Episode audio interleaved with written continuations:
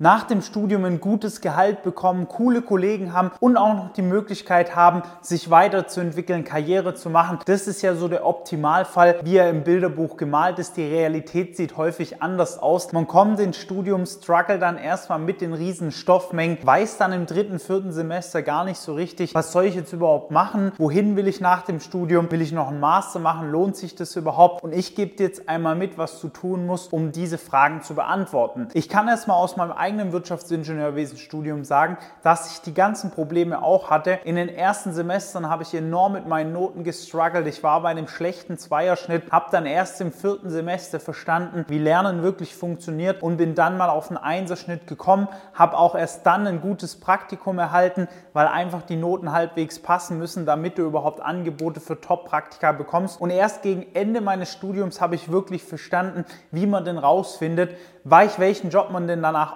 ausführen sollte oder welcher Job zu einem passt. Fangen wir erstmal mit der absoluten Grundlage an, die Noten. Viele glauben ja, dass sie so weiterlernen können wie im Abi, merken dann aber in der ersten Klausurenphase relativ schnell, wenn sie so weitermachen wie bisher, dann kommt da eine schlechte Note raus oder der Aufwand ist enorm hoch und die Noten sind maximal im oberen Mittelfeld. Du willst aber zu den Besten gehören, dementsprechend brauchst du einfach eine andere, eine gehirngerechte Lernstrategie. Da haben wir auf dem Kanal hier super viele Videos, da spricht aber eher mein Partner, der Niklas, darüber. Einfach mal durchschauen. Ich kann dir aber sagen, dass ich drei Semester damit gestruggelt habe und ich wusste gar nicht, dass man sowas braucht. Dementsprechend hast du diesen Vorteil, dass du das jetzt weißt und dir darüber bewusst sein kannst. Also fang einfach mal damit an, indem du unsere anderen Videos anschaust und du wirst Woche für Woche merken, wie dir das Lernen leichter fällt. Ich bin im vierten Semester, als ich dann endlich mal verstanden habe, wie Lernen funktioniert, auf die nächste Herausforderung gestoßen. Was will ich überhaupt machen? Also wie soll ich meine Studienstrategie weiter aufbauen, damit ich nicht irgendwo auf demselben Level lande wie vor dem Studium. Ich habe da ja meine Ausbildung bei Bosch gemacht und wäre dann ganz normal Facharbeiter geworden. Das Gehalt war zwar gut nach einer Ausbildung, aber nach einem Studium will man natürlich ein bisschen mehr erreichen. Und was ich nie verstanden habe, ist, dass Hochschulen als auch Universitäten gewisse Schwerpunkte haben. Was meine ich mit Schwerpunkte? Naja, wenn du dir hier unten den Süden anschaust und auf einer Fachhochschule studierst, dann ist die Wahrscheinlichkeit, dass diese Fachhochschule einen Fokus auf beispielsweise die Automobilindustrie hat, sehr, sehr hoch. Warum? Hier im Süden sind einfach viele Firmen aus der Autoindustrie. Die Fachhochschulen sind im Regelfall direkt connected mit den Firmen. Die Firmen kommen einmal pro Semester auch an die Fachhochschule, stellen sich vor an den Berufsinformationstag. Die Hochschule oder Uni, an der du schon studierst, macht schon viel aus von dem, was du später beruflich machen wirst, ja, weil du wirst in diese Richtung automatisch gelenkt. Ich habe da nie bewusst drüber nachgedacht bis Ende meines Studiums, aber alle Inhalte in meinem Studium oder viele Inhalte waren auf die Automobilindustrie bezogen, ja, egal ob es Logistik ist, ob es Beispiele in einer praktischen Arbeit waren, es ging immer irgendwie um die Automobilindustrie. Was weder gut noch schlecht ist, das musst du einfach für dich entscheiden. An der Universität ist es ein wenig anders meiner Erfahrung nach. Ich habe zwar hier nicht in Deutschland an der Uni studiert, aber in Lissabon und da ist das Ganze ein wenig allgemeiner gehalten, die Inhalte. Im Regelfall hast du an der Uni ja auch mehr Sachen Richtung Forschung und Entwicklung. Bedeutet, du gehst Themen eher grundlegend an und wissenschaftlicher als es an der Fachhochschule. Da ist es viel, viel praxisorientierter. Du musst für dich selber entscheiden, was dir da taugt, aber schau einfach mal, mit welchen Firmen die Hochschule so connected ist und dann weißt du relativ schnell, in welche Richtung sich dein Werdegang entwickelt, wenn du nichts dagegen tust. Das hört sich jetzt so dramatisch an. Ja, natürlich ist es nicht schlimm, jetzt in der Autoindustrie oder in der Energieindustrie zu landen, was auch immer. Aber du solltest im Optimalfall ein Bewusstsein dafür entwickeln und das tust du eben, indem du dich einfach informierst. Der größte Fehler, den man dann noch machen kann, ist, Informationen nicht richtig einordnen zu können. Was meine ich damit? Vieles, was dir beigebracht wird auf der Uni oder Fachhochschule, ist im Regelfall nur anwendbar auf sehr, sehr große Firmen. Egal ob im technischen Bereich oder im wirtschaftlichen Bereich, im technischen Bereich auch noch auf kleinere Firmen.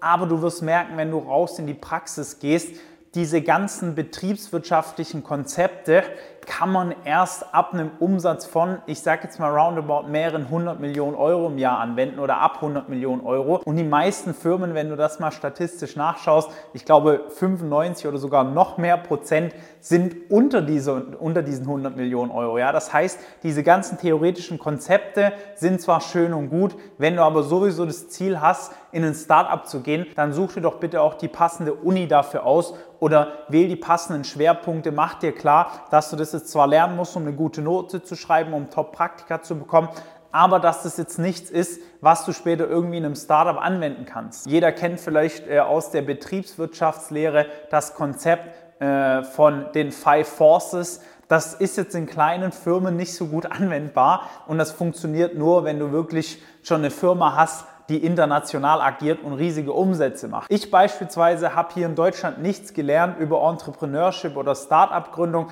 was sicher auch damit zusammenhängt, wo ich studiert habe. Es gibt auch viele Unis, was wir von unseren Teilnehmern mitbekommen, die WHU oder die TUM, wo sowas mehr gefördert wird. Ich habe aber das Ganze in Lissabon erstmal für mich entdeckt an der Nova. Da wird sowas auch gelehrt und es wird einem beigebracht, wie gründest du denn ein Unternehmen, wie findest du das richtige Geschäftsmodell, deine Zielgruppe und so weiter und so fort. Und ein Fehler, den man hier eben machen kann, ist, diese Information nicht einordnen zu können.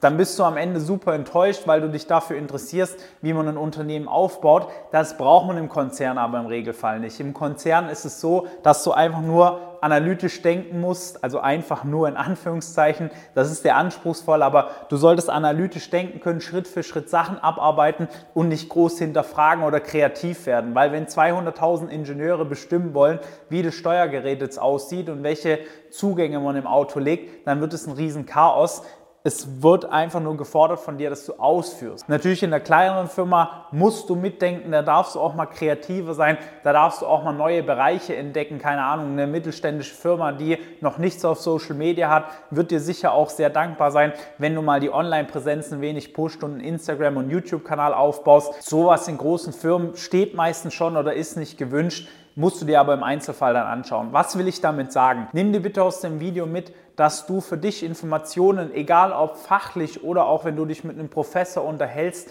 dass du die richtig einordnen musst. Ja? Frag dich immer, will ich denn das, was ich gerade theoretisch lerne, auch in der Praxis anwenden und wie kann ich es in der Praxis anwenden? Oder wenn du mit einem Professor darüber sprichst, dass er ein eigenes Beratungsunternehmen mit, keine Ahnung, drei bis fünf Mitarbeitern hat, will ich denn überhaupt in ein, klein, in ein kleines Beratungsunternehmen, wo ich vermutlich viel arbeiten muss, am Anfang nicht so viel verdiene, dafür aber eine steile Lernkurve habe?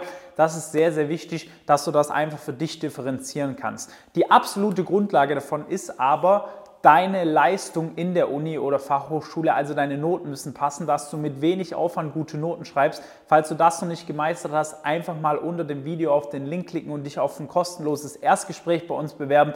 Wir sagen dir auch sehr schnell, ob wir dir helfen können oder nicht. Ich wünsche weiterhin viel Erfolg in deinem Studium. Bis dahin, dein Valentin. Ciao.